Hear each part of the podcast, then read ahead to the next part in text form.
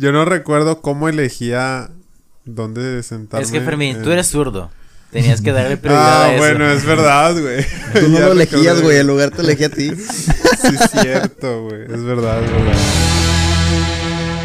¿Cómo están, banda? Nos encontramos ahora con el décimo episodio de este podcast dedicado exclusivamente a South Park. Nos encontramos con el episodio Damien, estrenado el 4 de febrero de 1998. Ya nos encontramos en el siguiente año de South Park. Y antes de comenzar a presentar a mis colegas, quiero hablarles sobre los miembros del canal que están suscritos al canal de YouTube. Tenemos a Lucaid, Chantal, Fútbol79, Jan Moore, Don Chupete, Exparsis, Chicos a Blogs, Fabrito, Pastel, Reyasmel, Marcus, Mauricio, Porfirio, Sketch, Manuel Elgueta, Lu Názara, Juan Daniel, Papitas, Ligdego, Brian González, Octavio del Real, Mikami, Lautaro, Topper99 y, y Lodipam, que es el miembro más reciente para cuando estamos grabando este podcast. Bienvenido. Me encuentro a mi lado derecho con Juan Pablo. ¿Cómo te encuentras, amigo? ¿Qué tal, amigos? Yo estoy muy bien, gracias. Este, de nuevo aquí feliz de estar con todos ustedes nuevamente en el décimo capítulo. Y en el lado derecho, zurdo. Perdón, en el lado izquierdo me encuentro con Fermín. ¿Cómo te encuentras, Fermín? ¿Ya no tienes sueño? Eh, no, amigo, esta vez no. Bastante contento de seguir grabando ahora con la exclusividad de Spotify, güey. Perfecto, estamos firmando exclusividad con Spotify y otros servicios de audio como Apple Podcast o Amazon Music. Pueden encontrarnos es. en esas plataformas. Y nos encontramos con nuestro ingeniero de audio, Mario L. Gutiérrez. Hola, ¿cómo están? Su voz parecida a la mía, pero bueno. Creo que Fermín en Pues, este creo momento no se ponga a buscar la sinopsis de este episodio. Este, hoy sí vengo preparado, güey. Ya lo Ahí sí tengo aquí abierto. preparado. Sí, güey. Bueno, Fermín, ¿puedes leernos la sinopsis y el título de este episodio? Ok. Episodio 10. Damián. Cuando Damián, el hijo de Satanás, llega a South Park, él y su padre anuncian que la batalla final con Jesús se realizará en una lucha de boxeo que decidirá quién es el más fuerte. Dato curioso, eh, pues bueno, eh, lo conocen ustedes como Damián, pero pues en el episodio supongo que se dieron cuenta que lo pronuncian como Damien. Damián, así es. Este es el décimo episodio que, como les dije la semana pasada, originalmente iba a ser el episodio navideño. Recuerden ese dato que les dije por ahí, cracks. Bueno, quiero que me digan la típica pregunta para empezar esto. ¿Qué opinaron al momento de ver la miniatura y el título? Yo vi a Jesús con la expresión de pánico en su rostro y dije, wow, o sea, viene un capítulo fuerte. ¿A qué le puede tener miedo Jesús, no? Fermín, ¿qué pensaste tú? Yo, este, al momento de, de ver la, la, la miniatura, pues nada más vi de que a Jesús y fue como que, ah, mira, es Jesús, güey. Pero luego cuando vi el... Cuando leí la, la, la sinopsis, me acordé de el episodio piloto, no sé si se podría llamar El así. de... Eh, o- El espíritu de la Navidad donde se pelea con Santa Claus. Sí, que habías dicho algo similar. O sea, me recordó a ese, pero no recordaba muy bien los detalles de ese episodio oculto, por llamarlo de alguna manera. Que nunca salió, no sé. no sé si- Este, este es el décimo episodio y pues bueno, eh, la sinopsis y su relación con la miniatura no está tan alejada de lo que terminamos viendo en este episodio. Empezamos este capítulo con Carmen llegando al salón de clases. Volvemos al salón de clases después de haber tenido ausencia por un par de episodios. En el capítulo pasado estuvimos en la escuela, pero estábamos en la sala de teatro. No vimos el salón y bueno, ya vimos que había en el pizarrón. De hecho, bueno, no sé si. No sé si. Nada más no puse atención en episodios anteriores, pero siento que este es. apa- aparte del de Navidad, es el único que no empiezan en la parada del autobús, ¿no? O... Pues muchas veces no van a empezar en la parada del no, autobús. No, nunca. Bueno, no siempre aparecen ahí entonces. Episodios como el de El Elefante y el de Sparky empiezan directamente en la parada del autobús sí. Para presentar al nuevo personaje muy bruscamente y poco sutil, pero bueno, siempre van a haber muchísimos episodios y creo que hasta la fecha ya no están mucho en la parada del autobús. Vale, pero bueno, Increíble. la, el pizarrón podemos ver que tenemos ecuaciones, ecuaciones que te enseñan en la secundaria. Vimos el valor de X y ese tipo de cosas que bueno, yo ya me olvidé de ese tipo de cosas desde que dejé la preparatoria. Bueno, terminé la preparatoria. Luego piensan que no la acabé. Sí, incluso empiezan creo que con una simple suma, después con un, una ecuación de una sola este, variable que es la x y ya después creo que al final terminan como con un trinomio cuadrado. Bien, perfecto, sí, güey. Y, en medio de todas esas, güey, viene la de la relatividad de Einstein, güey. Ah, de- eso no la vi, fíjate. Viene, viene la de E igual a MC. Este, y todo eso. El trinomio cuadrado perfecto. ¿Por qué se llama trinomio cuadrado perfecto? Ah, déjame explicarte, amigo, eso es porque no tengo ni puta idea y ni me acuerdo, así que... Yo tengo entendido que es porque el resultado es exacto. O sea, no es de punto y algo. No lo sé, amigo, eran Era, cosas que era por lo de la raíz, ¿no? O algo así que le podías. Como sea, banda, este episodio se estrena el 4 de febrero y Carmen llega anunciando que es su cumpleaños. ¿Ustedes sabían que el cumpleaños de Carmen no es este día?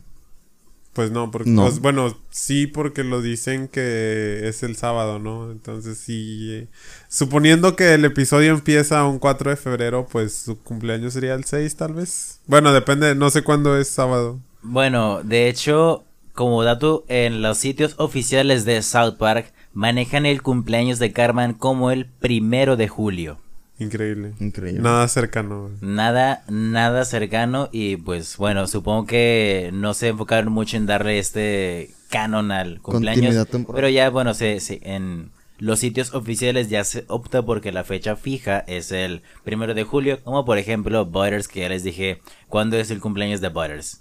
¿Recuerdan esa fecha? Claro que no. Eh, ¿El 9-11? Exactamente. Esa huevo. El 11 de No, septiembre ya, es el ya, ya, cumpleaños ya por qué lo recuerda. Eh, Carmen llega anunciando que es su cumpleaños y pues se da a entender que las fiestas de Carmen siempre son las más chidas. Todos siempre tuvimos aquel amigo que tenía esas fiestas acá súper... Bueno, no como lo pintan en las películas de carnavales y todo eso. Me, me acuerdo mucho de una película llamada Más barato por docena. No me acuerdo cómo se llama en inglés. Pero un niño tiene una fiesta acá de que... No sé por qué siempre ve esas fiestas que hay payasos y un carnaval Sí. y ese tipo de es. cosas. Pero bueno, yo nunca he visto una fiesta donde contraten animales, pero sí me ha tocado ese típico Claro. amigo que sabes que sus fiestas son muy... Bueno, en mi infancia, claramente. eh, Sus fiestas son como que muy... Le ponen mucha producción.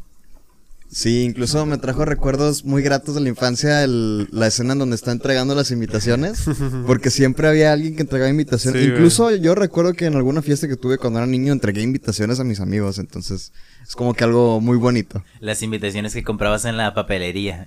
entre el paquete entero. Yo me acuerdo que hubo una fiesta que yo tuve y yo entregué invitaciones. Pero un amigo como que se, como, como que se me olvidó invitarlo, pero al mismo tiempo no estaba decidido a invitarlo. Y en ese mismo momento... eh, Ya di que te caía mal, güey. No, no es que no me caía mal, pero no le hablaba lo suficiente. no le hablaba lo suficiente como para, eh, pues vamos a invitarlo. Entonces, eh, arranqué una hoja y le escribí todos los datos de la fiesta y pues ya lo invité. Para que no se quedara como el pobre Pip. Un Sí, buen güey. gesto. Y, y algo bastante feo es que tenemos a Pip. Ya todos sabemos lo que pasa con él en toda la serie, que pues siempre lo tratan muy mal. Oye, Eric, se te olvidó mi invitación. Pobrecito. Oh, ya, sé- ya sé lo que hice con tu invitación. Me la metí en el culo. Sí, lo recuerdo. La terminé, la hice rollo, entonces la metí profundo en mi culo. Pobrecito Pip que pues se da a entender que nunca ha sido invitado a una fiesta y pues bueno, nunca lo quieren en las fiestas. Y se introduce pues al personaje de Damien en este momento que él menciona que él viene desde la séptima capa del infierno. Y esto está inspirado en una experiencia que tuvo Trey Parker en segundo grado de primaria. No sé cómo se maneja en Estados Unidos, pero fue en segundo grado de lo que es correspondiente a la primaria. Él fue transferido a otra escuela tres semanas antes de que se acabara el ciclo escolar. Vaya. Obviamente Increíble. llegó y él en sus palabras dice, ya todo mundo obviamente tenía su círculo de Claro, amigos, no tenía absolutamente nada de sentido intentar eh, acomodarme con un grupito y dice él que solamente quería caos y destrucción porque pues estás en una escuela y no tienes amigos y pues no tienes, o sea, puedes intentar hacer amigos para sobrevivir esas tres semanas, pero, o sea, no tienes, son amigos que probablemente no vas a ver el siguiente ciclo. Pobrecito Trey Parker. Pobrecito. El señor Garrison va a mencionar a Nancy Sinatra. No recuerdo exactamente Creo que es la hija de Frank Sinatra, el músico este. Me imagino que sí por el apellido, pero el señor Garrison lo menciona por todos los datos que está dando Damien sobre que, oh, tenemos a la realeza aquí, porque dice que es el hijo del rey de las tinieblas y ese tipo de cosas. Carmen va a trolear a Damien diciéndole, oye, te voy a invitar a mi casa, a la fiesta. Y no me acuerdo qué dice Damien exactamente, pero Carmen dice, ajá, de todas formas no te iba a invitar. Creo que le dice algo así como, no me importa, una cosa así, y Carmen sigue, o sea, termina el chiste aunque... aunque no, y, y, también pues se, se, puede demostrar que tiene poderes, poderes no sé qué tan poderosos sean, valga la expresión, pero termina sacando el banco de Carmen por la ventana y le dice, eh, yo tenía un pastel por ahí. Y esto nosotros nunca, que yo recuerdo, tuvimos ese tipo de bancos que tenían como que un cajón escondido. Y por lo general en las películas yo siempre veía que ahí se guardaban libros o el lonche y ese tipo de cosas. También pues los típicos útiles escolares, ¿no? Que de que ponías todos tus útiles ahí y ya cuando los necesitabas pues ahí los sacabas. Me acuerdo mucho que cuando estábamos en la secundaria, eh, creo que fue para...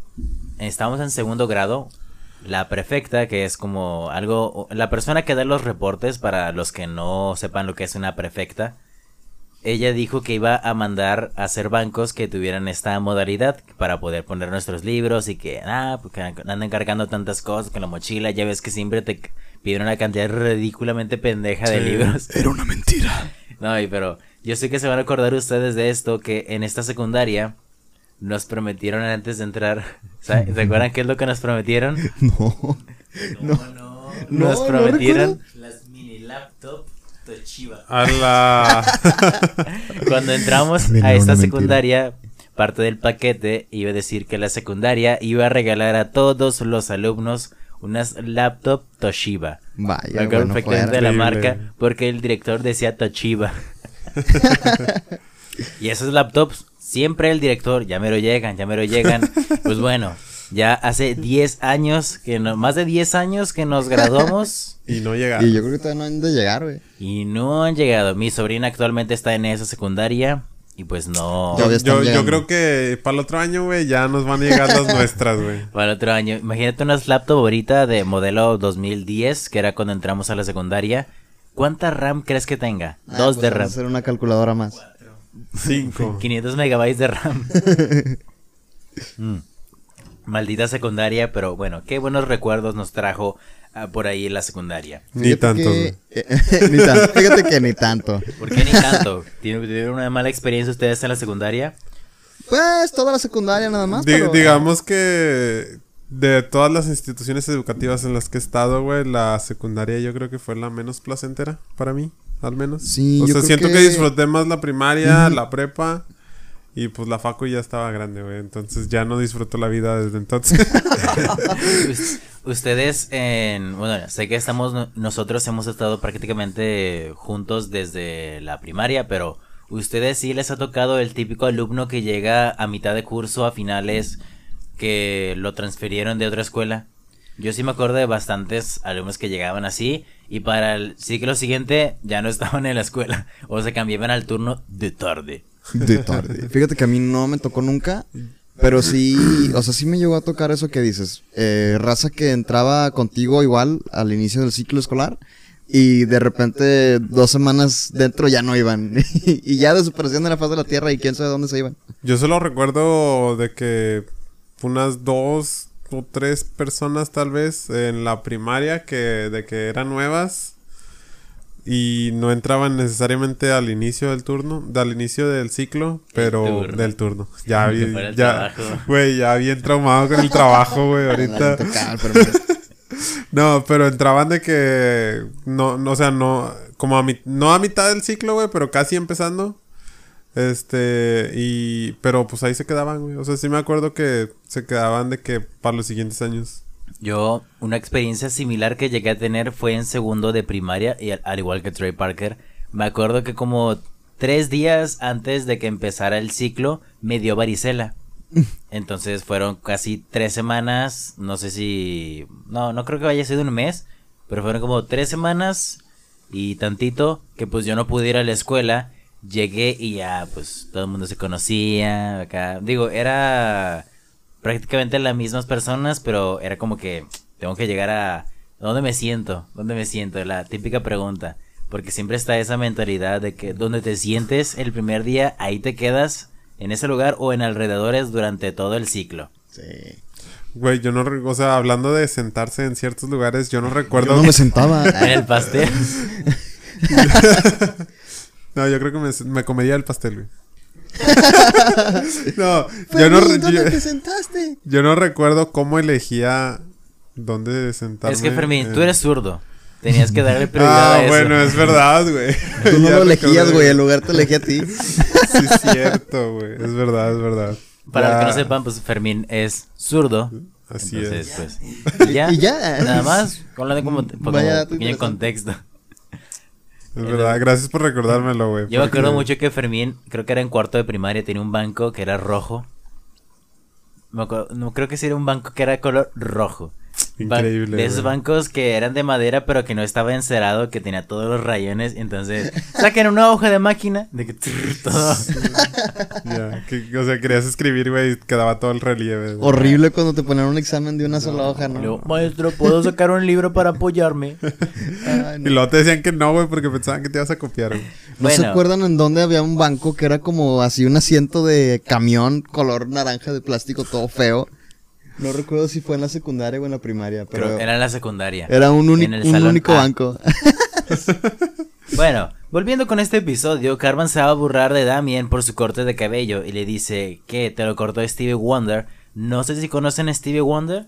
Bueno, Yo no lo conozco, pero lo investigué y pues tiene un corte de cabello bastante peculiar en las fotos que me apareció. tiene muchos cortes de cabello bastante extraños. Uno de ellos es prácticamente estar rapado, pero aquí tiene una coleta, o sea, en la parte de la nuca.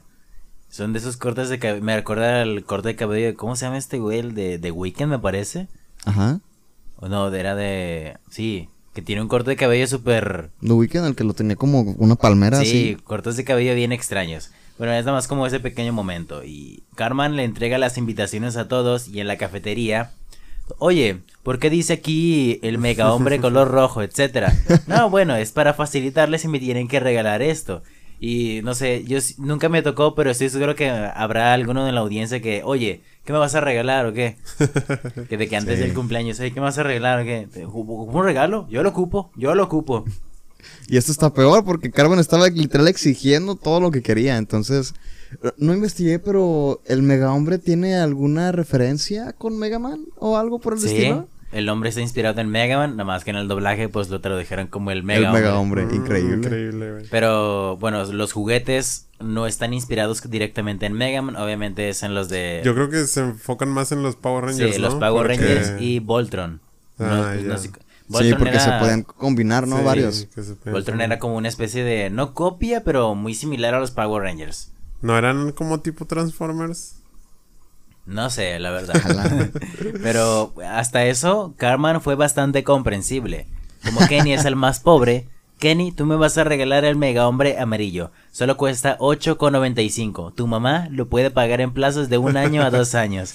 Y no vas a tener ningún tipo de problema. 8 maldito. dólares. 8 dólares actualmente, o sea, con toda la inflación y todo eso, ¿como cuánto sería? ¿Aquí en México? Pero con toda la inflación. Inflación. Inflación. Sí, En aquel entonces. Yo creo que. Yo creo que habrá sido como el doble, más o menos. No, no, no, para. Ah, bueno. Sí. ah, bueno, sí. Bueno, pero es una, un dato que, pues, en ese entonces era lo que, algo que la, la familia de Kenny podía pagar. Y en este momento, pues, vamos a ver a Damien.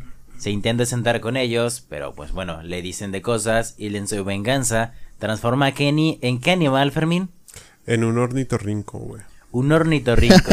un animal completamente random. No será la primera vez que South Park toma animales completamente al azar y randoms.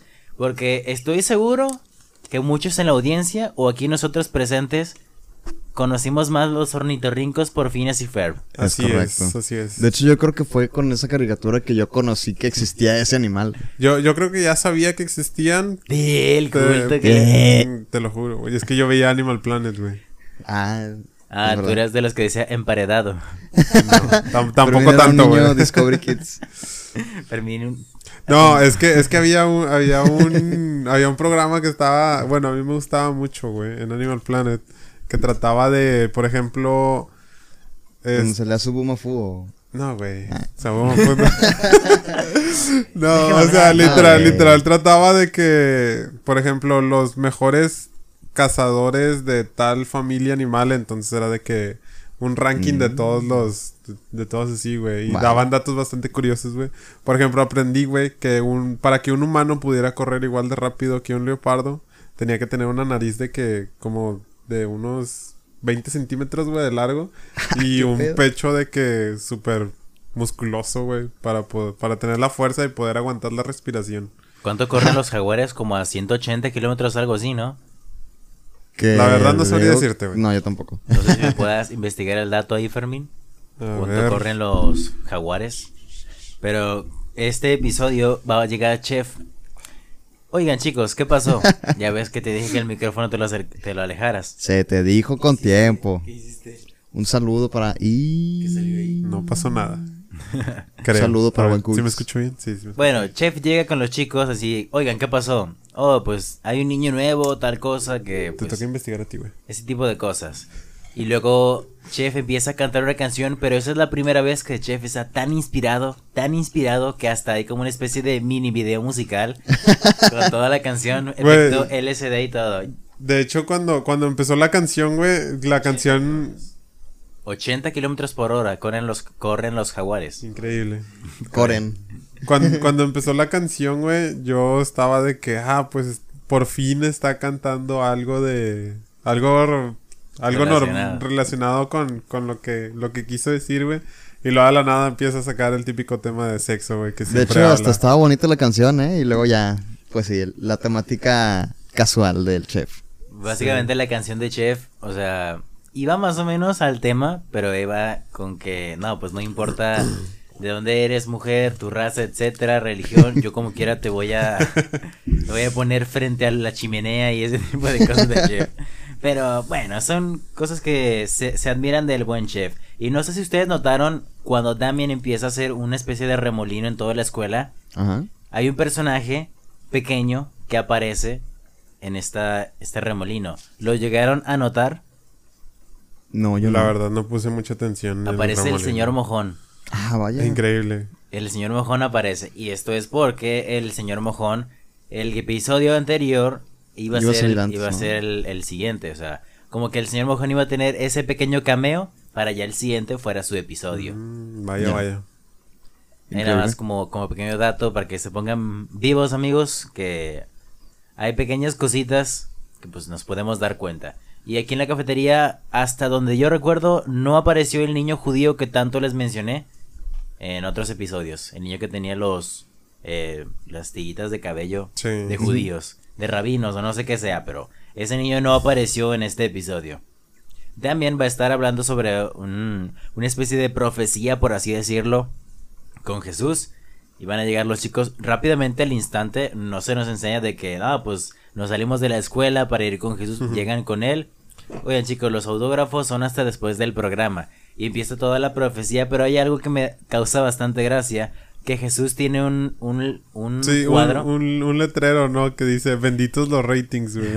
a, mí también, a mí también me dio risa, Es güey. un cuadro que demuestra cuando la audiencia pues está como que rezando más y está más al pendiente del programa y claramente se ve que a partir de octubre todo va hacia arriba y en diciembre pues obviamente es el mes con más Con audiencia que mejor tienen. rating, güey. Me encanta también que cuando nos muestran primero a Jesús así en su camerino, creo que está hablando con alguien de la producción y el, el tipo le dice algo y Jesús le dice, ah, muchas gracias, bendito seas. Cinco, cin- cinco minutos para empezar Jesús. Bendito seas. bendito seas. Y, y no sé ustedes, pero eh, esto lo comentó Trey Parker, que el objetivo era hacer que Jesús se diera a entender que es el Jesús real, porque había fanáticos que ellos pensaban que este Jesús solamente era una persona loca que se hacía pasar por Jesús. Pero bueno, aquí se demuestra que en efecto es Jesús real. Es el auténtico Jesús que pues habita en South Park. Porque en South Park, bueno, necesidades argumentales. ¿Te Claro imaginas sí. poder decir de que, güey, Jesús vive ahí al lado, a dos cuadras de mi casa, güey? Jesús mi vecino. Ahí salimos a pistear a su banqueta.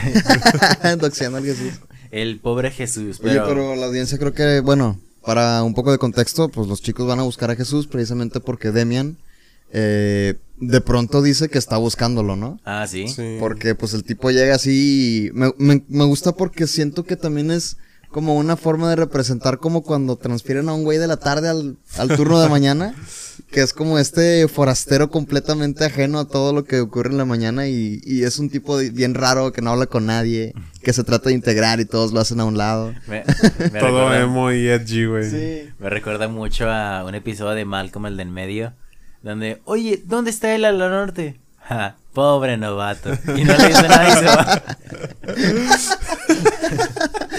Sí, güey, pobrecito. Yo me acuerdo que, bueno, en la preparatoria no me pasó, en la secundaria tampoco, porque siempre estaba la modalidad que hacía la formación y luego siempre estaba el maestro hasta adelante y él los encaminaba hasta el salón.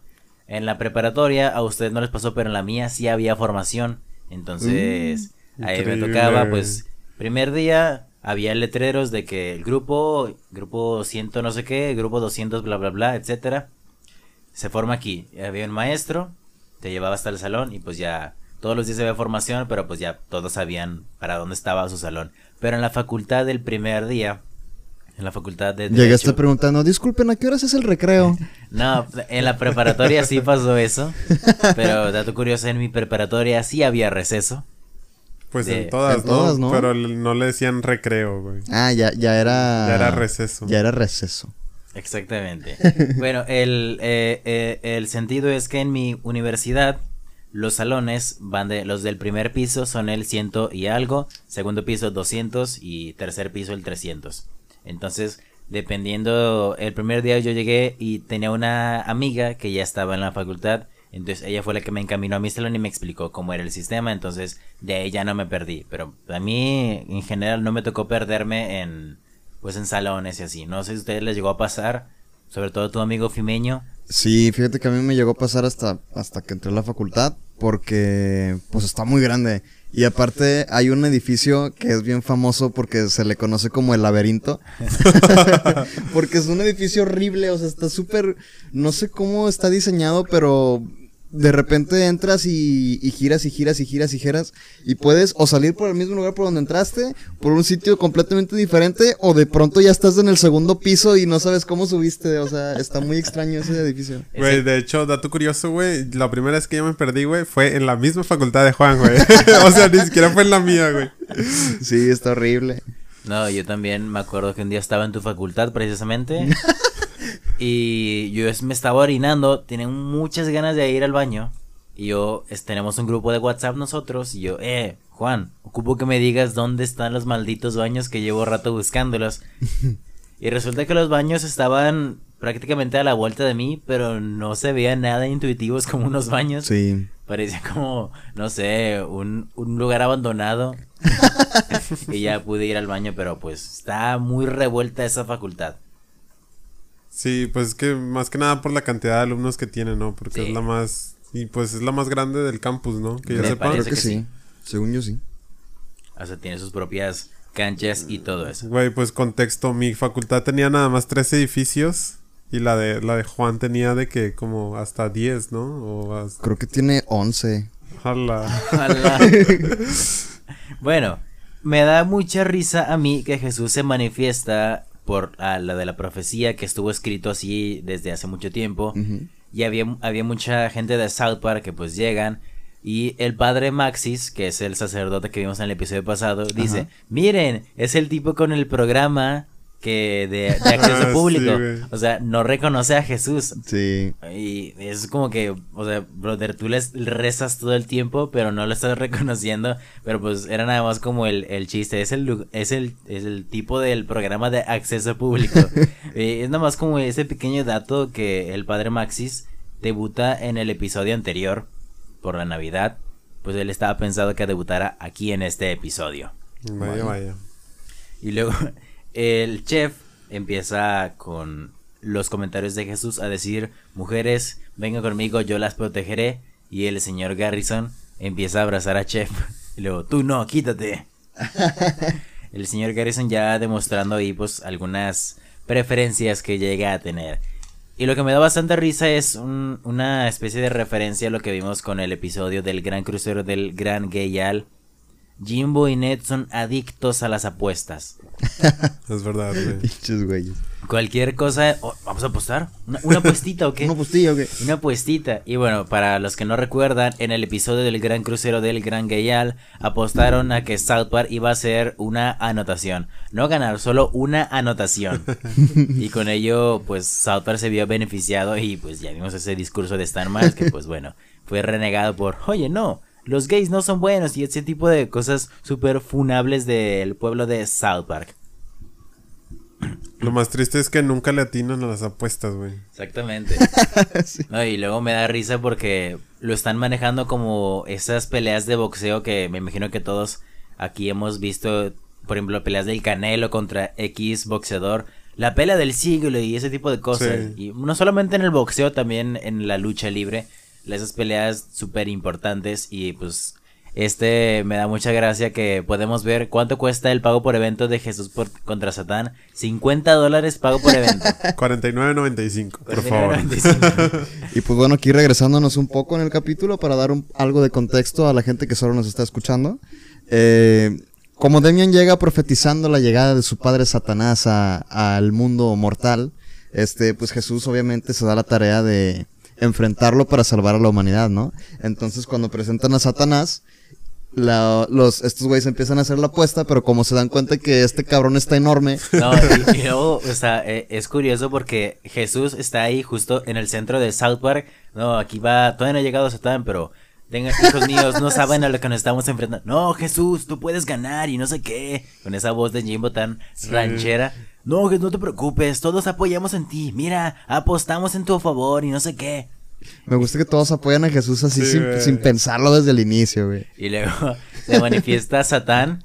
¿Y ustedes ya habían visto a Satán antes? Güey, de hecho, bueno, no sé, primero Juan, sí. Mm, ¿Sale en el intro de casualidad? O sea, es que No. recuerdo haber visto a ese Satán, pero no sé en dónde. Probablemente en algún, eh, este... ah, es verdad. bueno, pues sí, entonces sí. Contexto está en la portada de la caja de la película. Aquí donde estamos grabando en el estudio de Stupid Punks, mi estudio, hay una película de South Park y pues tiene a Satán. Sí, pero fíjate que sí recuerdo haberlo visto en cuerpo completo, porque Sí. digo, ahí solo aparecen Yo, sus ojos. o sea, yo cuernos, ¿no? recuerdo haber visto partes de la película y pues en la película pues tiene un pa- papel bastante importante si no mal recuerdo. Este, y de hecho yo pensaba, güey, que el- su primera aparición era en la película, güey. No sabía que aparecía en la serie de que antes Ah. de la película. Entonces fue como que, ah, mira, yo lo vi. Yo lo vi.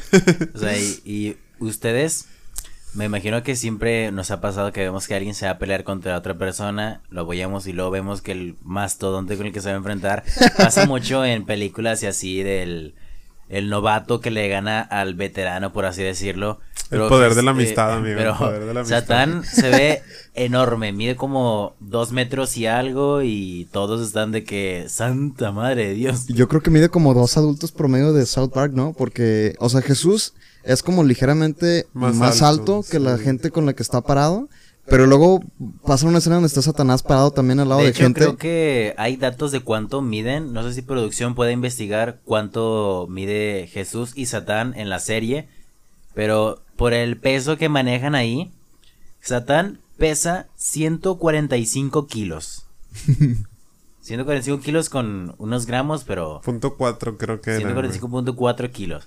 Y esto en las peleas de boxeo se hace siempre, que se pesan para Güey, saber de si están hecho, en el mismo es, peso. o sea... Es eh, ilegal que se hubieran Sí, enfrentado. sí, pero es relevante, güey, el peso a la hora de pelear. Sí. Sí, claro. Porque, o sea, siempre, yo digo, siempre he escuchado de que no, este güey pesa tanto y este güey pesa tanto, pero Sí, pues es que incluso por eso también existen las categorías Sí. de peso ligero, peso pesado. mm, increíble. Se supone que cuando tienen una diferencia, diferencia de peso, el de mayor peso tiene que bajar y el de menor tiene que subir para que se Se equipare. equilibren. Pero Vaya. es principalmente porque alguien de mayor, o sea, siendo 45 kilogramos que pesa Satán contra 61 que pesaba. Jesús, 61 que es lo que pesamos más o menos nosotros, que pesa Jesús, pues O sea, más del doble del peso. Yo creo que más del triple, güey. Porque era 300, ¿no? ¿Qué? No, No, no, tranquilo. no dice güey. tres- 145 ¿Dice nada más. 145? Ah. 145. Ay, bueno, pobrecito lo veo confundiendo. apachurrar. Tal vez es porque la báscula decía un 300 ahí, güey, que es... 300 Ah, libras. Está en libras. Ah, Está en libras. No viene. Uh, creo que viene en pies, ¿no? Es un misterio. Bueno, este. 145 contra 61 es. el- Bastante injusto si me lo preguntas. Es dos Jesús y medio. Y pues recibir un golpe de 145 kilos, pues no, o sea, creo que es equiparable a que te pelees con un niño. Que obviamente le triplicas la, el peso y la estatura se la duplicas. De un golpe lo noqueas. Como ese TikTok que dice que ¿a cuántos, Sí, cuántos güey. niños de cuatro años crees poder abatir antes de cansarte? No, pero... Yo también pensé en lo mismo. Bueno, y la gente ve a, a- a Satán y con Jesús que le duplica, triplica el peso y estatura. Y todos rápidamente, oh, lo siento Jesús, creo que dejé algo en el horno, dejé el horno encendido. Y, el señor Garrison le dice, sí, yo también dejé encendido tu horno. y todos llegan, quiero apostar todo a Satán. Hasta el mismo padre Maxis apuesta a Satán, a pesar de que pues, él es el devoto a Jesús. Pero bueno, en el consejero también está con el señor Maki. ¿Y ustedes le recuerdan lo que vimos en el episodio pasado? ¿Quién estaba afuera de la sala del consejero? Salía la escena fuera del consejero, güey. Yo nomás recuerdo cuando están los dos adentro. sí, sale un niño, pero no recuerdo su nombre. Se llama Craig, Craig Tucker. No, eh, no es el mismo al que invita Carmen a su fiesta, porque me acuerdo que llegaba con con Wendy y con otro niño, pero no, No, sé si ese era es. Clyde. Ah, ok. Mm. Clyde. Confundiendo nombres como siempre. El Clyde Donovan. Bueno, aparece Craig y es lo que yo les dije, no es la primera vez que vamos a ver a Craig afuera de la sala del consejero. Y pues nada más como pequeño dato que Craig y el señor Maki se supone que iban a debutar en este episodio y pues ellos aparecieron en el anterior que originalmente iba a ser el siguiente. Pero todos me, me da mucha risa que Jesús llega al bar. Oigan, vi que todo mundo está apostando en mi contra y... Bueno, pero antes de eso, el señor Maki habla con Damien sobre que no le dé importancia a los malos comentarios y acepta a todo mundo y etcétera. Y tenemos una escena de cómo se ve Pip conviviendo. Sí. Apuesto que yo le puedo escupir en el cabello. Y todos le están escupiendo a Pip. Pero lo más triste es que el mismo Pip, oye, creo que debiste haber dado un poco más fuerza o algo así. Sí, sigue practicando y lo, lo conseguirás, algo así le dice. Que, que dice que dice el señor ¿Cómo se llama? Maki. Maki. El Maní, señor Maki. eh, dijiste el señor Maní. No, dije Maki. Maki. Bueno, Recuerda- que le dice algo así como yo yo hablo mucho con Pip, o sea, en Mm. cuestión de conse- aconsejarlo y mira, le va muy bien, ya tiene más amigos y se cambian precisamente esta escena donde están todos de que maltratándolo. Y pues me dio cosita, güey, porque pues pobrecito Pip, güey. Sí, pobrecito. Yo creo que no, no le habían hecho tanto énfasis en cómo lo tratan, güey, en los episodios anteriores. De hecho, aunque yo creo que, digo, obviamente sí, pobrecito, pero también se me hace como algo bueno. No sé si es algo que ¿Qué? exploren. No, espera, déjame terminar, déjame acabo. No sé si es Juan algo que Pablo a exploren. favor del bullying. no. No sé si es algo que exploren en el personaje en futuros episodios, pero, o sea, hace sentido lo que le aconseja el consejero a Demian, que, que habla frecuentemente con Pip para que maneje sus emociones y para Sí. que este, lidie mejor con el mundo. Y pues como vemos, a pesar de que le están haciendo bullying, pues Pip no se ve como triste ni decaído, o sea, incluso está ya como que aceptando Sí. el destino lamentable que tiene y, y pues incluso habla con los niños como si fuera cualquier cosa, ¿no? Pobrecito Pip. Y le pasarían otras cosas en este episodio que comentaremos más adelante. Por ahora vamos a tocar el tema de que Jesús llega al bar y se da cuenta de que todo mundo cambió sus apuestas para Satán. Y el padre Maxis, que está curiosamente tomando cerveza Bebiendo. como cualquier otro.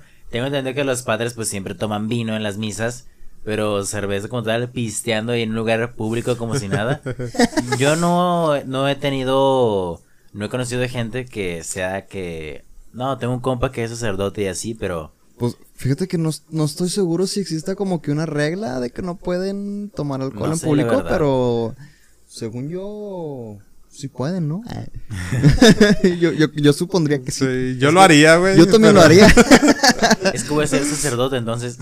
sí. Bueno, pero pues eh, el- Jesús se, se molesta con todos y el padre Maxis, no, debería darles vergüenza, nuestro salvador, no sé qué. Maxis, tú también cambiaste tus respuestas. Oh, estoy muy avergonzado, Jesús. Y luego se va y les dice un comentario que pues hace una referencia a los acontecimientos de la Biblia. Todos ustedes son como Judas, que para los que no sepan, Judas es la persona que traicionó a Jesús en la Biblia. Básicamente lo doxeó. Me encanta porque es aquí cuando llega muy indignado y les dice, todos me han abandonado. es que, wow, se No, siente y bien profundo. precisamente por eso. Como- ¿Eh? No es pecado dije, pistear. yo también pistearía si fuera un sacerdote. Pues a pistear de una vez ahorita Pues sí, acabando ahorita. este podcast. Episodio 11 con unas bien heladas aquí comentando. Eh, eh, de hecho, este Jesús precisamente hace ese episodio, Damien, hace esa sátira a las personas que por cualquier tontería pierden su fe, que Vaya, vaya. piden a Jesús, a Dios, lo que sea, no se les concede, ah, no existes y no sé qué, entonces eso hace la sátira de que ven a Satán, que es, o sea, gigantesco, en corto cambian las apuestas en contra de Jesús, pero es, es esa sátira a a la sati- a, la- a, a la per- ah, a las personas que cambian su, su fe de un momento a otro y otros incluso se cambian de religión. Pues Sí. me, me recordó al, al típico chiste de, pues en caricaturas y todo eso de, Dios, si me ayudas a encontrar tal cosa, te rezaré siempre. Dejo- Sí. y dejo o algo, tal algo cosa. así y luego lo encuentran y es como que, ah, voy a... o- y, o sea, no cumplen la promesa que le hicieron, güey. Sí, Ese es el punto. típico chiste. Y de hecho, este, el, este momento llega la prensa con Satán. Y esto, no sé si ustedes lo llegan a notar, pero Satán tiene un manager. Sí. Este manager en la vida real existe, se llama Don King. Don King es un manager de boxeo, pero es de esos managers que a huevo quieren, son de esos que le dicen al boxeador, tienes que denigrar a tu oponente, prácticamente dile de que falleció su papá y no sé qué. De comentarios con tal de hacer polémica y dinero.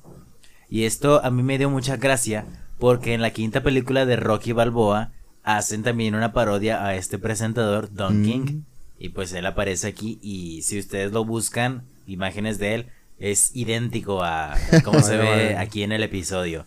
Eh, la primera vez que vi este capítulo hace mucho no había caído en cuenta de esta relación, pero luego como que refrescando las películas de Rocky, pues me di cuenta de el increíble parecido que hay con Donkey. No sé si es el nombre como tal me parece, pero eh, es, es claro ahí la, la sátira, porque le preguntan a Satán cosas no referentes a la pelea como, oye, ¿es, es cierto que estuviste en la guerra, En la guerra... la guerra fría, creo? La guerra del Golfo, La güey. guerra del Golfo y Satán nada más se queda callado. "Ja, Les digo que nada más hagan preguntas referentes al evento y no sé qué. Y empieza a Pa- hacer... para los que no sepan, la guerra del Golfo fue un conflicto entre Estados Unidos y Irak, me parece que era.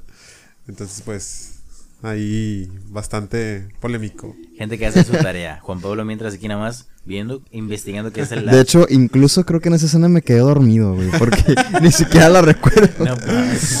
es que estaba muy cansado, amigo. Bueno, la- eh, el manager pues está basado en Don King y luego Jesús se quiere poner a entrenar porque se da cuenta de que, o sea, Satán va a partir la madre. Pero llegan y a mí me causa bastante gracia que en el, en el, el, el gimnasio hay un cartel con un boxeador que se llama Brown Boomer, o sea, el Boomer Café. Y pues en el letrero se ve claramente que el boxeador, eh, pues un afroamericano. ¿No entienden esto? No es gracioso, amigo. Es gracioso. No es gracioso, amigo. Bueno, Chef va a ser la persona que va a apoyar a Jesús con su pelea. Lo va a entrenar con él y dice, oye, vas a pelear con Jesús. No, no puedo golpearlo, sino mi madre jamás me la perdonaría. y este es el típico comentario de las mamás súper acá y abuelitas extremadamente religiosas que van a misa todo el tiempo, etcétera. Y no, Jesús la salvación y no sé qué. De esas típicas abuelas que llegas a la casa y una figura enorme de Jesús eh, en la mera entrada de la casa. Y para despedirse te dicen, Dios te bendiga. Dios te bendiga. Déjame te doy la bendición, mijo. La bendición.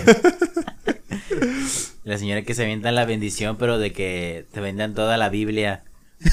todo el credo, todo el credo con tal de, no, que tienes que estar bien protegido. Que es algo bien parodiado en un chorro de series y películas de la gente latina, ¿no? Ajá. Sí, yo creo que sí, güey. No, y Chef golpea a Jesús y pues, oh no manches, acabo de golpearlo y se siente mal. Mal de que acabo de golpear a, no, mi madre jamás. Y de hecho me parece que en el doblaje original, eh, en el redoblaje que estamos viendo actualmente, Ajá. creo que dice mi abuela jamás me lo perdonaría. Que es, va más arraigado con, no, la típica abuelita súper Sí. acá Claro. que, no, aquí, a esta hora se murió Jesús. De que en Semana Santa a las 3 de la tarde, a esta hora se murió Jesús. El, el bebé voltea al techo, ay, está viendo ángeles. Está viendo. bueno, y Hombre. pasando más adelante en este episodio, estamos en la fiesta de Carmen, que tal y como les mencioné al inicio, es toda una kermés, o sea, a- una rueda de la fortuna, pastel y todo ese tipo Güey, de qué, cosas. qué buen presupuesto tenía la mamá de Carmen para la fiesta, güey, porque... Pues Ajá. imagínate rentar una rueda de la fortuna, güey, ¿cuánto va de salir, güey? Sí, es raro. Yo creo que a mí rara vez me llegaban a rentar un inflable. Y Sí. eso de que, oh manches, soy un inflable, la mejor fiesta. Imagínate en la rueda de la fortuna. Increíble. Se Pero lo bueno, un rompía. inflable es mucho más divertido, por así decirlo, que la rueda de la fortuna. Pero una rueda de la fortuna, Imagínate, mucho dinero, ¿eh? nomás en las ferias. Nada más Sí. en las ferias. ¿Ustedes se han subido una rueda de la fortuna? En un cumpleaños, ¿no? En una feria sí. ¿Tú te has subido, Fermín? Ay, no lo recuerdo, güey. O sea, recientemente no. Ni a las de Plaza Sésamo, así, todas chafillas que había. Había ruedas de la fortuna en Plaza Sésamo. Sí, pero chafillas. Ah, no Por eso te recuerdo. digo, güey, recientemente no, pero no me acuerdo. O sea, no sabría decirte, güey. Yo hace un, un par de meses hubo una feria aquí en Monterrey, me subí a la rueda de la fortuna y está tan tétrico el ambiente, va subiendo toda la música de juegos, etcétera, y luego llegas a un punto donde ya se vuelve oscuro y ya no hay nada de sonido. ¿Te llegó a pasar cuando te Sí, subiste? sí, pero yo creo que para esto tienes que ser, tiene que ser una rueda muy, muy grande, porque yo, yo me he subido a ruedas de distintos tamaños. Creo que ya estoy recordando la de Plaza Sésamo. Es una que eran como unas... Carretillas. Sí, sí, Sí. Bueno, esa era pequeña, por ejemplo. Pero según recuerdo estaba ubicada en un lugar muy alto. Sí. Entonces eso sí sucedía. Pero creo que la última que me subí fue una que estuvo en una feria en Fundidora hace un par de años. Que, Actualmente está. que todavía está ahí. La de Pepsi. Sí, creo que sí. Pepsi asco. Bueno, esa está, esa rueda sí está muy grande. Yo creo que esa es la rueda más grande a la que yo me he subido. Y sí, sí está muy, muy intenso cómo va disminuyendo el sonido de, de lo de abajo y la luz. No, y luego, por lo mismo que se va el sonido y se pone oscuro, a mí me empezó a dar vértigo. Y luego yo me acuerdo que iba a intentar tomar fotos y yo estaba de que agarrando el celular bien pinche fuerte. Temblando. No temblando, pero agarrando el celular bien fuerte porque dice, oh, se me va a caer, no sé. Y luego de que tomé fotos, ah, sí, sí, ya, ya quedaron, ya quedaron. Empecé a ya, gritar, ya empezabas a bajar y luego, no sé si en esa rueda de la fortuna que tú te subiste, se mueven también las... lo- los asientos, vaya. Las cabinas, sí. Sí. Dependiendo de dónde estés sentado, se va subiendo, se va sumiendo hacia un lado y es como que Sí. vaya. Y luego con aire corriendo, no, no, no, no.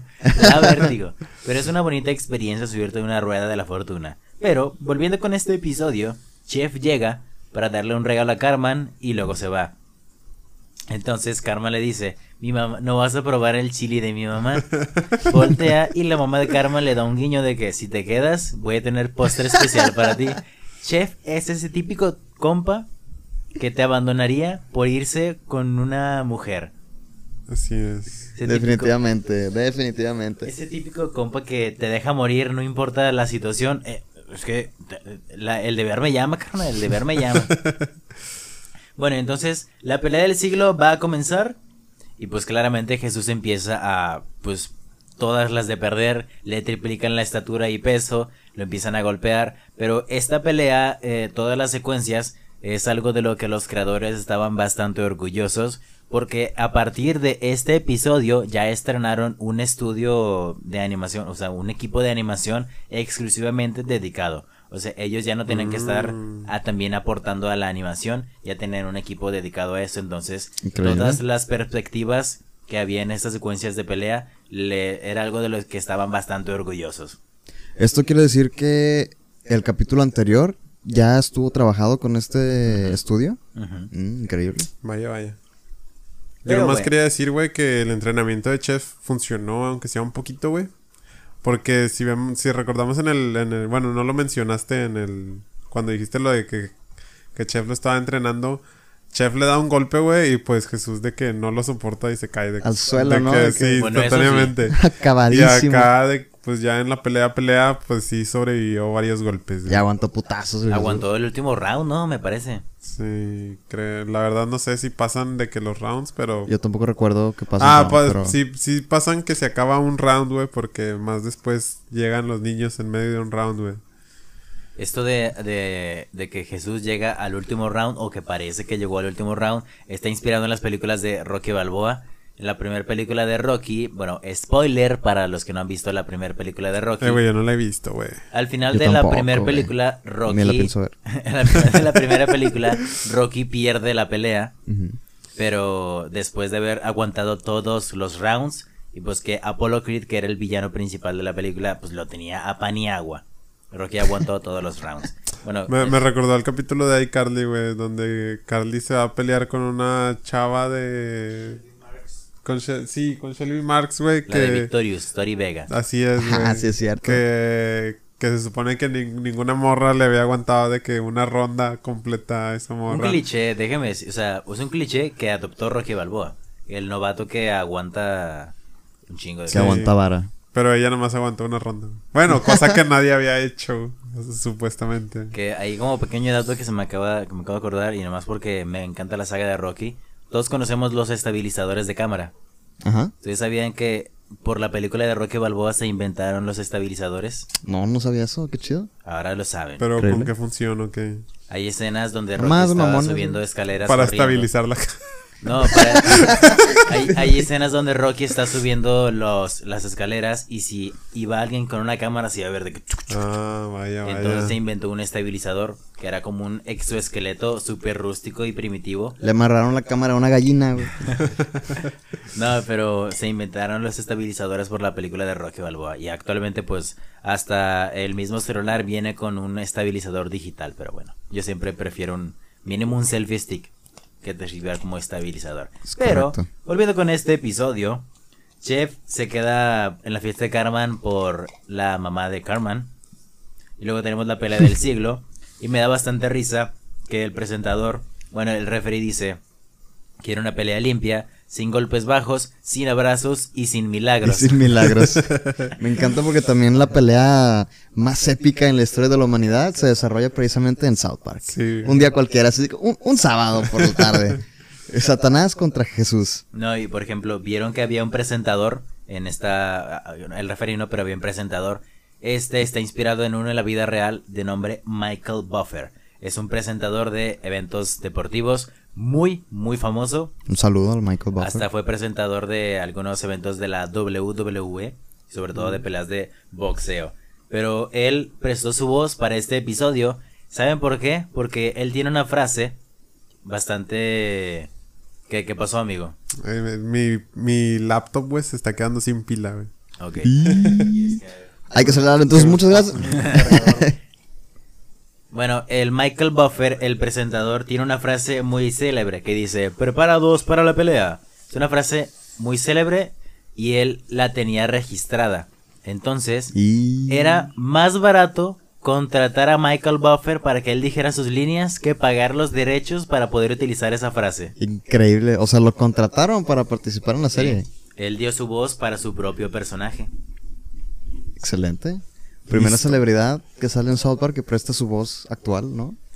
Bueno, creo que para cuando sale este episodio ya lo puedo contar. Que yo... Increíble. Increíble. Si ya no, sabíamos, pero... Si ah, no, pues voy a tener que cortar esto. Muy bien. Felicidades por tu... Cabe, Gracias, gracias. cabe destacar Increíble. spoilers a todo lo que da. Bueno, volviendo con esto para no dar spoilers, pues bueno, la pelea del siglo está al rojo vivo, al rojo vivo. Jesús empieza a perder y la animación de su ojo me es de las únicas que vemos en South Park. Es única que vemos aquí. A partir de aquí se empezó a implementar que es el ojo hinchado, que es nada más dibujado sobre el, el papel, bueno, el- la animación. No es como tal un ojo extra que hayan puesto y pues obviamente esto hace referencia nuevamente a Rocky Balboa. En la película de Rocky, él tiene el ojo tan hinchado que no puede ver. Entonces lo que hace Rocky es con un cúter le cortan el ojo, Uh, le cortan el párpado, le sale toda la sangre y se le desinflama. Qué Una horror. escena bastante fea de ver en Rocky Balboa, pero necesidades con tal de seguir peleando. yo lo haría, güey. Cortarte el párpado. No. no. Bueno, es, el- es lo que vemos con, con Jesús, pero volviendo a la, al el cumpleaños de Carmen, están Pip y Damien afuera, y Pip, no sé si recuerdan que dice algo como que a veces me gusta estar detrás de la cerca e imaginarme que estoy adentro. Sí. Bastante Mm. triste de Pip, pero él lo dice con bastante felicidad, como que... Sí, como or- con orgullo, güey. Sí, con orgullo, o sea, Es no que le, tiene una inteligencia emocional bruta, güey. Sí, güey. no le, no le duele. Quiero que sea mi amigo, güey. No le duele que no haya sido invitado. Y, o sea, genuinamente están afuera de la casa de Carmen imaginándose que están ahí. Ah, ah, pues es que no los invitaron, pobres. No los invitaron. Son los únicos dos en toda la escuela que no invitaron, que pues hasta invitaron al chef. Pero bueno, el chef porque son... son Oye, creo que se olvidó de que, que olvidamos mencionar cuando que después de que Damian va al consejero, güey, va y se disculpa con, con, con los chicos, o sea, con Carmen y ellos, y pues ellos de que le siguen de, molestando, Lo ¿no? mandan O por el caño, ¿no? Sí. Sí. Ah, pero es porque destruyó todos los juegos. Sí, sí, sí, obviamente, pero bueno, nomás, nomás para como contexto, güey, de por qué nada más, por qué sigue junto con Pip, güey, porque Son los únicos marginados de la Sí, escuela. porque únicos- Correcto. Los únicos que no, no tienen amigos. Los únicos Trey Parker. sí, básicamente. Bueno, en la pelea vamos a ver el final. El final de esta... Ah, pero antes de eso quiero mencionarles que Damien intenta caerle bien a los chicos. Se da cuenta de que si él también insulta a Pip, le va a caer bien a todos. Y se lleva... Cabrón.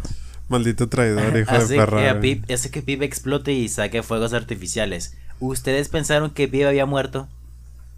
No, pensé que era algo único de Kenny, güey, así que Sí, yo Bueno. también. Yo creo que solo Kenny puede morir de esa manera. Pues les, les diré el dato de que estaba pensado que Pip muriera después de esa explosión. Jala.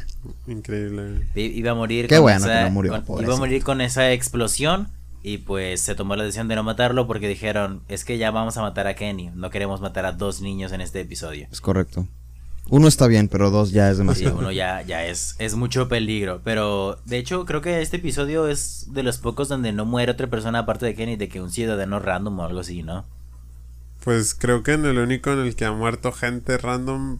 Bueno, aparte de todos los que se mueren en el episodio de. Creo que era el de Halloween. El de el los de los zombies. zombies. Ta- también el de. Donde Vol- están protestando afuera del edificio, ¿no? Que Volcano matan- también. ¿Era el de Volcano? No, el de la protesta es el de muerte. Ah, ok. El de Volcano es el de Es verdad, culo sucio, güey. vaya. Pero ese es. No creo que sí es de los pocos episodios donde veo que no muere otra persona, de que un random o algo así por el estilo. Pero bueno, Jesús va a perder, va a estar perdiendo esta pelea y Carmen va a estar abriendo los regalos al mismo tiempo. Oh, Stan me regaló el mega hombre rojo y Wendy me trajo el amarillo, porque para esto, Carmen hasta eso todavía más comprensible. Como Kenny se convirtió en un ornitorrinco, él ya no le tiene que dar un regalo. Y yo pensaría que, uno pensaría que Carmen, aunque sea Kenny un ornitorrinco, le tiene que traer el regalo porque es el regalo. Pero Carmen se, se mostró bastante comprensible de que, oye, mi amigo ahora es un ornitorrinco. Se pues, tengo que, tengo que apiadarme de este y pues él ya no me regalará nada. Entonces, Aunque, aunque en un principio, güey, se queja de eso. Porque Ah, cuando sí. lo transforman en ornitorrinco le dije, le dice de que "Eh, ya no va a poder regalarme nada. Pero pues al final termina aceptándolo, me imagino. Bueno, pero pues eh, Kenny no termina regalando nada y de hecho vemos unas escenas en donde Carmen está haciendo todos los planes de que como Kenny es un ornitorrinco Sí. Wendy, ahora tú me darás el mega hombre amarillo Sí. y ustedes dos me van a arreglar la casa de playa entre dos y el helicóptero y no sé qué, todo todo planeado para Carmen. Pero lo que me da bastante risa es que pues todos le regalan lo que les pidió Carmen y llega el regalo de Kyle. ¿Cuál era el regalo de Kyle, Fermín? Ay, no recuerdo cómo se llamaba, güey. Pero era algo de hormigas. o sea, hormigas en los pantalones. Hormigas en los pantalones, güey, es verdad. Hormigas en los pantalones. Este es un juego de mesa que sí existe en la vida real. Vaya. Que aquí ¿Es de mi en- alegría de casualidad? es de Hasbro. Vaya. Como vaya. esos juegos que son de darte toques, ¿no? Eh, No, este bueno, juego es. eh, me parece que es otra versión. eh, del de. ¿Cómo se llama? El de las pulgas. ¿Pocas pulgas? Pulgas Ah, locas. pulgas locas. ¿Cuál dijiste tú? Dije pocas pulgas, güey. Pero creo que esa es una película. Un papá con pocas pulgas, ¿no? ¿Ustedes, Esa, ju- güey. ¿Ustedes jugaron este juego de las pulgas? No. Ah, no, creo que no. Bueno, el- este juego consiste en una camita que tiene un botón y empieza a vibrar. Y el objetivo es poner las pulgas y tú tienes que agarrarlas de tu color con una Ah, pinza. sí, es verdad, ya recuerdo, sí lo No- jugué. nunca lo jugué, pero sí vi cómo se jugaba. Que tenías como un Bueno, vi el, ¿no? vi el No comercial, güey. Yo sí lo llegué a jugar y pues es un juego estúpidamente ruidoso. Ubican Sí. el juego de destreza, Ajá. que Sí. le das cuerda y empieza... Y Sí. Juegos- que poner- Estar igual. Que los juegos son juegos muy ruidosos, la Sí. verdad. Y luego dijeras tú, es ruidoso por la maquinaria nada más, pero es también ruidoso porque están las pulgas rebotando. Son como fichitas, entonces. Sí, y Son juegos bastante Y ruidosos. luego el de destreza también tenía como que voces, ¿no? Y no, o no, Mm, los que yo llegué a tener, no. ¿no? creo que no. Y no sé A si eran tan ruidosos por, por la tecnología que usaban para el mecanismo que tenían en ese entonces, pero según yo también era porque de eso se trataba el juego, porque, o sea, al menos el de Que destreza. te estreses. Sí, es para que te Sí. estreses, porque No eh, recuerdo que el de las pulgas locas, no me acuerdo si se terminaba también el tiempo, pero según yo, estaba la cama vibrando y tenías que recoger tus pulgas.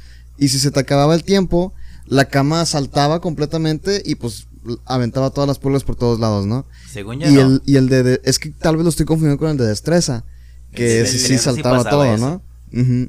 Recuerdo que ese me daba mucho miedo porque me asustaba. Pero ahí tenías el temporizador, que pedo. Un screamer, güey. Sí, sí, era un screamer para mí. No, yo me acuerdo que yo tuve dos versiones de destreza, la normal y tuve una de Spider-Man. Mm. Eh, eran lo mismo, el mismo juego, una, una cajita, que para los que no conocen este juego es prácticamente como una caja que lo presionas hacia abajo. Había veces donde el ganchito no agarraba, tienes como que darle varias veces y tienes que poner todas las fichas en su lugar, son figuritas diferentes. Si se te acaba el tiempo, explota el juego y hay un botoncito Tienes para... que comprar uno nuevo para la próxima vez que quieras Hay un jugar. botoncito que detiene el reloj. Ese botoncito siempre solía descomponerse, tienes que Mm. picarle muy fuerte o estaba muy flojo, pero eh, la gracia de la versión de Spider-Man era que venía con stickers que tú tenías que poner en todas las fichas. Mm. Y el, el sticker, había un sticker que era del temporizador. A mí me pasó que por tonto, el sticker lo pegué mal. Entonces, digamos que si faltaban 20 segundos, ya explotaba. Porque tenía mal pegado el sticker. Y Era el- una figurita que giraba, me imagino. Sí, era una figurita que giraba, era un circulito, era un aro que tenías que pegar, pues yo lo pegué mal, entonces era, ten- tenías que, ten- mi destreza tenía lag, por así decirlo. Ah, no. ¿Ustedes tuvieron una experiencia así con un juego que, pues, les gustaba y lo arruinaron, por así decirlo, con algo? O sea, No, fuera no. de perder piezas, por así No decirlo. fue con un juego de mesa, güey, pero tuve una fase, güey, donde era bastante adicto a los cubos de Rubik. Ah, sí. Mm, sí. Entonces había, hay, bueno, hay unos cubos, güey, que literalmente vienen sin stickers, o sea, sin las calcomanías. Pero, bueno, te vienen las calcomanías, entonces tú tienes que ponérselas. Y pues, digo, no me pasó, pero nunca compré uno de esos, güey, por miedo a, pon- a poner de que mal un sticker, güey. Siempre me compraba los que vienen de que ya pintados los lados, así de que del color que es, ¿no? Entonces, pues, comparto la... El miedo, güey, de poner un sticker mal, güey. ¿Tú, Juan Pablo? No la pendejes, pero el miedo sí. ¿Algún juego de mesa que lo arruinaste por... Mm, O sea, no perder piezas es de cajón. que Sí, a de- todos sí. les pasa, güey. Creo, creo que no, no descomponer ni juego de mesa, pero recuerdo que tenía una especie de cosa, no sé cómo llamarle. Era, se eran los Magnetics, no sé si los recuerdan. Que eran, eran unas piezas, este, con un montón de imanes. Todo, todo ese paquete eran como unos imanes en forma de, como unos tubitos y unos, Esferas, unas ¿no? esferas. Sí. Y pues con eso podías construir cosas, este, uniendo las, las, las Ah, varitas con, acordé, las, con las esferas. Bueno, Me las no recuerdo cómo, una vez, no, no recuerdo cómo le pasó a esa caja algo, creo que se mojó una vez que se inundó la casa o una cosa así, pero prácticamente un montón de imanes dejaron de funcionar por eso. y, y ya no podía hacer nada. Al final los únicos que, creo que los únicos que quedaban como imantados eran las esferitas. Pero pues las esferitas por sí solas no servían para Sí, nada, sí. entonces sí estuvo, estuvo bastante triste porque aparte de perder muchas piezas, pues ya las que quedaban quedaron inservibles. Me imagino a- al Juan Pablo así de que. Mira esta figura, la pondré arriba de la tele. Para los que no sepan, si tienes un imán y lo pasas frente a la tele o de tu celular, vas a correr toda la tinta. Que eso es en los dispositivos viejos, sí. Pues de hecho también con los celulares, bueno, no sé si con los celulares actuales, pero me acuerdo que una vez tenía unos imanes de esos de, creo que son de neodimio, güey, que son plateados así, que están súper potentes. Y una vez traía uno en la mano, güey, traía mi celular y por accidente de que pasé bastante cerca del imán, cerca de mi celular, güey. Y literal el celular se apagó, güey. Ay, güey. Pero luego, o sea, lo quité y ya de que pues lo prendí y prendió todo normal, güey. O sea, no le pasó nada, pero sí me sí me asustó, güey, que nada más con solamente acercarlo, güey, el celular se apagó. No, se le apagó la pantalla. esto, que si ustedes sabían que si un puntero láser lo pones en la cámara del teléfono, rayas la cámara. Te lo chingas, sí. Mm, no sabía, pero gracias por el dato porque Si ya algún no lo día estar- Para que no lo hagas. Si algún día están en un concierto y hay de que láseres y hologramas, no se pongan a grabar si están los láseres apuntando hacia ustedes. Literalmente con que hagas pink, ya quemaste la cámara. Vaya, vaya. Tagacho, tagacho. No sé exactamente cómo sucede esto, pero pues nos hemos salido bastante del tema, pero De qué, bonito hablar de, de Hay, que de hacer mesa. tiempo, güey, también. Hay que hacer tiempo. Spotify nos pide un tiempo de una hora por episodio mínimo, entonces aquí andamos dándole el relleno, pero como quiera ya estamos en la recta final de este episodio. Pip sigue con vida, Gracias. a Dios. regresa como Grande si nada, Pip. quemado. No sé cómo es que haya sobrevivido, pero pues está vivo Pip. La el final de la pelea. Fermín, coméntame cómo es el final de la pelea. Ah, bueno, llegan los chicos a apoyar a Jesús después de que se van de la fiesta de Carmen.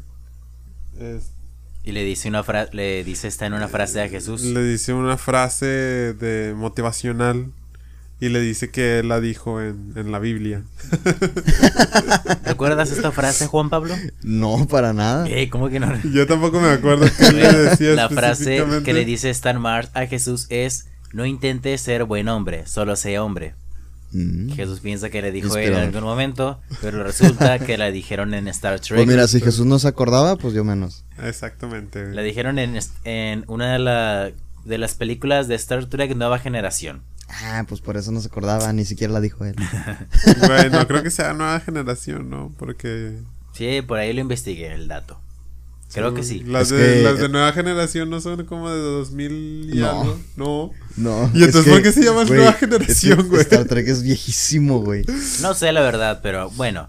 Hay, hay algo que siempre había pasado en otros episodios, que es el error que tenemos a un Tolkien, bueno, un token blanco. Esto aquí, no sé si lo notaron, pero ya se arregló. No. En el público aparece Ah, el token sí. y ahora sí ya aparece con su Sí, tono de ahora piel. sí lo vi bien. Ahora sí tiene el tono que le corresponde. Al fin se arregló este error, se tardaron 10 episodios en arreglarlo. Y lo que sigue sin arreglarse es el retrato de Carmen y su Sí. mamá con piel amarilla, ¿eh? Con piel Y amarilla. esto Cabe todavía va a destacar. durar mucho tiempo. Este, este corrección con Tolkien al momento de que ya no es blanco es porque, como les dije hace un momento, ya ahora sí tienen un estudio, bueno, un equipo grande de animación y entonces ese tipo de errores ya pueden ser corregidos con el paso de las de los episodios y temporadas. Y la profecía que tenía Jesús contra Satán básicamente era que Satán se iba a robar mucho dinero porque él fue la única persona que apostó a Jesús y se dejó perder. Cabe destacar que para este punto, cuando todos cambiaron sus apuestas para, para Satanás, eh, en el bar resulta que se dan cuenta que todos habían votado ya por Satanás y solamente una persona era la única que había votado Sí. y, Sí. y mantenido su voto por Jesús.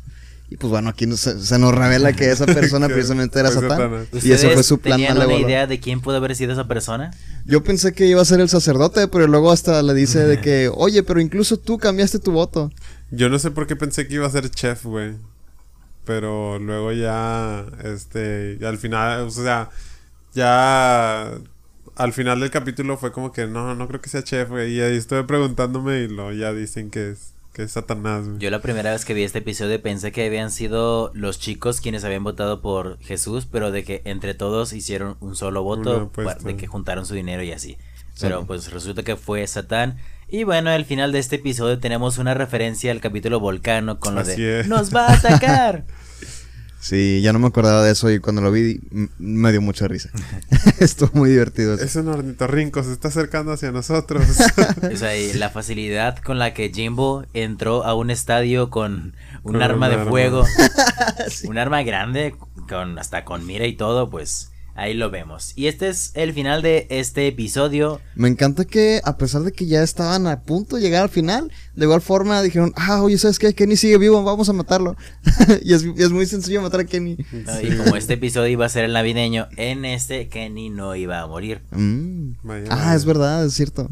Exactamente. Y bueno, este es el final del episodio y como dato curioso, este episodio fue el que mayor audiencia tuvo en toda esa semana en Comedy Central con una audiencia de 3.2 millones de espectadores. Pues Ta- que ta- era- Tal vez estaban esperando bastante volver a ver South Park, güey, porque... porque tenían el- dos meses de- Sí, ¿no? O sea, de Y se tomaron aparte un era buen la pelea del año, güey. La pelea del año, Ah. sobre todo eso. Ni las del Canelo juntan tanta Y raza. muchos pensarían que, ah, 3.2 millones no es nada y no sé qué, pero por ejemplo, ah, para cuando estamos grabando esto acaba de ocurrir La de la, Levi. la velada del año, Así es. que ese un récord de audiencia de 2 millones. De 3. 3 millones. 3.3 millones en Twitch. 3.3. Que Y estamos hablando de un- una época donde ya es puro internet, ya es súper facilísimo y ahora con la televisión 3.2 era abismal. Actualmente Así los es. episodios de South Park creo que tienen audiencias de un millón por ahí, más o menos, un promedio por ahí. Y sigue siendo bastante elevado, ¿eh? Increíble. Por hecho, sí. si, por si ustedes no lo sabían, yo tampoco lo sabía, Damien está inspirado en un personaje de una película llamada Omen, Sí, yo lo investigué, güey. de Porque me- 1976. Sí. No, no he visto esta película, tampoco vi de qué trata. No sé si producción pueda investigarnos de qué trata Yo, esta yo, yo película. te digo, yo te digo. Ah. Bueno, es, es de literalmente Damián es el anticristo, güey, en esta película. O sea, se trata de, creo que es de una familia que adopta a un niño y pues terminan descubriendo que pues es el anticristo, güey. Entonces, pues nada más por eso le pusieron Damián. De hecho, yo me estaba, yo cuando empezó, bueno, ya casi al final dije, ¿por qué se llama Damián, güey? Al caso tiene algo que ver con la Biblia, pero pues resulta que no, No. nada más es por esta película. Y pues por eso se llama así, güey. Ahorita que dices eso, creo que la traducción del nombre es la profecía. En español, la película. No sé si es lo que de vas a... Omen 1976. Y Ah, probablemente no tiene una versión de dos mil y tantos, porque yo recuerdo haber visto una que se veía más nueva.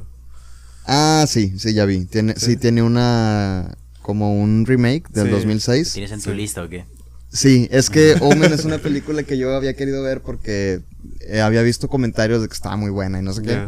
Pero resulta que ya la vi, o sea, o sea vi, el, vi el- vi el remake, no la original. Sí, sí, sí. Pero ahorita que dijiste de qué trataba, es prácticamente la misma. Es y la sí está buena, sí. sí. la recomiendo. No sé qué tan buena esté la original, pero el remake, pues estaba. Yo también recuerdo haber visto de que partes del remake cuando era niño, güey. Este, está muy buena. Fíjate que yo también.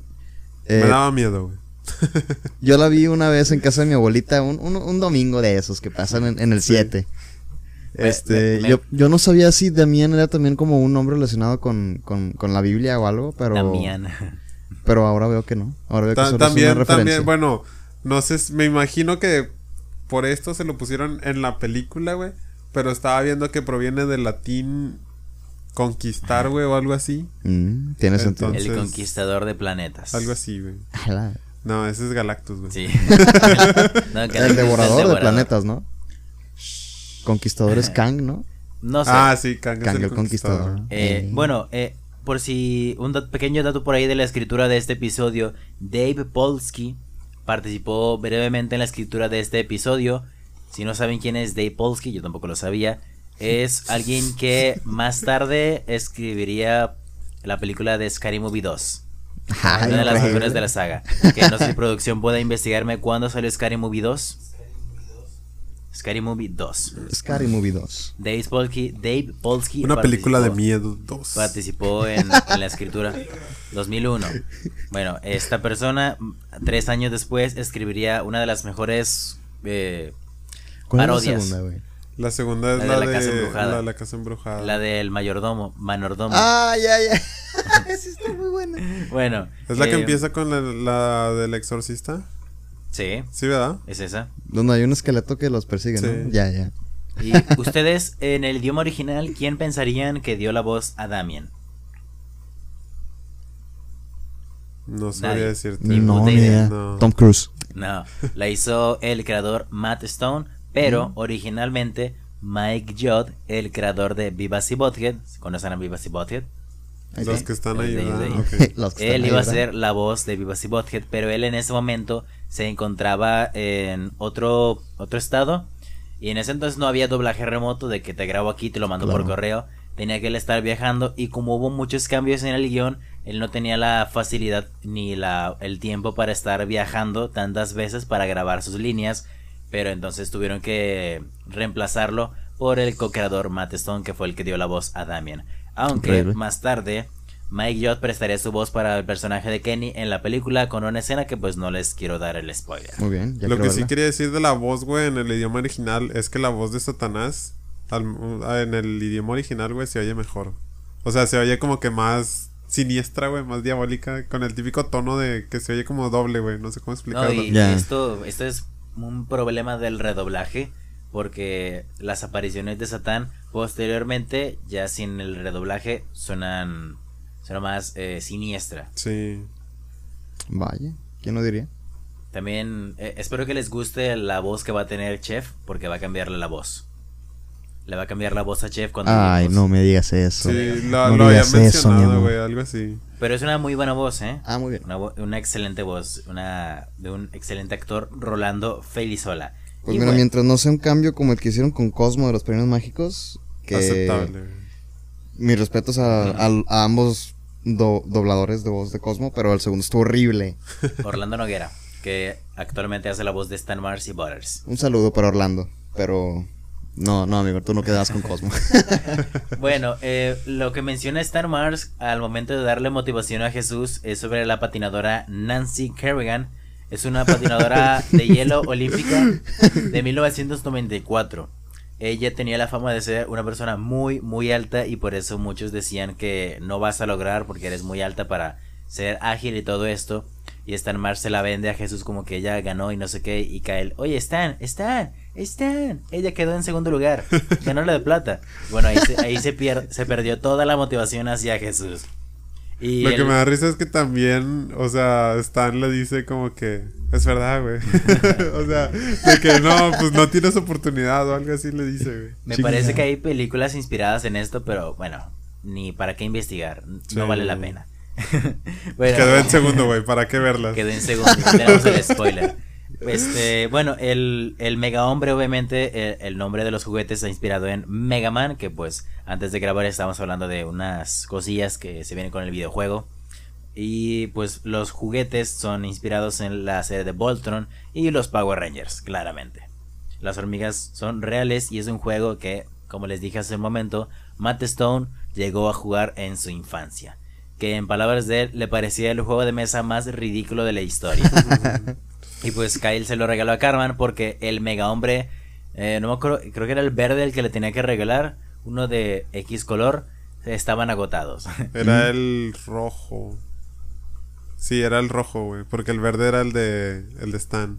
Según yo el rojo era el de Stan, pero bueno, un color, un color y ya. ¿Cuánto cuestas, güey? ¿Para qué? Dejen sus comentarios, sus apuestas, amigos, para ver quién gana. Hagan sus apuestas. La pelea del siglo. Felín, Fermín contra, ¡Felín! Fermín contra Fermín. ¿Quién tendrá la razón? Y este es el final de este episodio. Son todos los datitos que podemos manejar por acá. Un excelente episodio, déjenme decirles, la aparición de Satán y sobre todo a mí que me encantan las películas de Rocky Balboa. unas escenas de boxeo para mí son increíbles acá de ver en South Park y también orgullosos Trey Parker de todas estas escenas. Un episodio que pues se estuvo en ese colchoncito por dos meses. Ya tenían el episodio terminado como les dije en el pasado y aún así se quisieron esperar casi dos meses para sacarlo. Por sus huevos y porque ya. Fermín, cuéntame, ¿qué te pareció este episodio? ¿Algún conflicto que tengas? ¿Algún comentario por ahí? Maldito Damian, traidor, hijo de perra, güey. Pobrecito Eh, Pip. Pobre Pip, güey. Y pues, fíjate que me gustó bastante este episodio. Me gustó más el de Navidad. A pesar de que fue un, com- un comercial. Ah, no, es verdad, güey. Qué pedo. Comer- bueno, Todo- técnicamente también tuvo un comercial este Con- de con- Navidad. contradiciéndome todo, güey. Un musical. No, espérame. Un comercial. Creo que es porque el que, el que tenía más en la mente. No, me gustó. Me gustó bastante, güey. Pero creo que mi favorito sigue siendo el de muerte. Pues ya veremos al final de esta temporada, ya veremos entre nosotros cuál fue el, el episodio que más nos gustó. ¿Tú, Juan Pablo, algún comentario que tengas sobre este episodio? Eh, sí, digo, como siempre me gusta como ver la forma en la que representan ciertas cosas y me gustan este un par de cosas que quiero mencionar. La primera es que a pesar de que toda la gente, todo el pueblo mandó a la chingada al pobre Jesús, eh, creo que hay una escena en la que, si no me equivoco, es en el bar. Cuando el, el- el padre le dice que lo perdona y Jesús lo...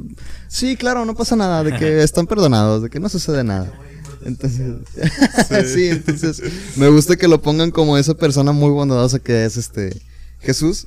Y pues nada, la otra cosa es la, la enseñanza del capítulo sobre el cuidado hacia los niños que deberían tener los padres, que siempre es algo muy importante en estas situaciones. Así Tenemos es. también la importancia de ir a un terapeuta como lo hace Pip y, y Demian, que al final vemos que Demian le vale completamente verga, pero, pero al menos Pip sí agarra esas enseñanzas y lo hace para crecer en su vida. Pobrecito Pip. Ya veremos más desarrollo a este personaje en adelante, pero pues...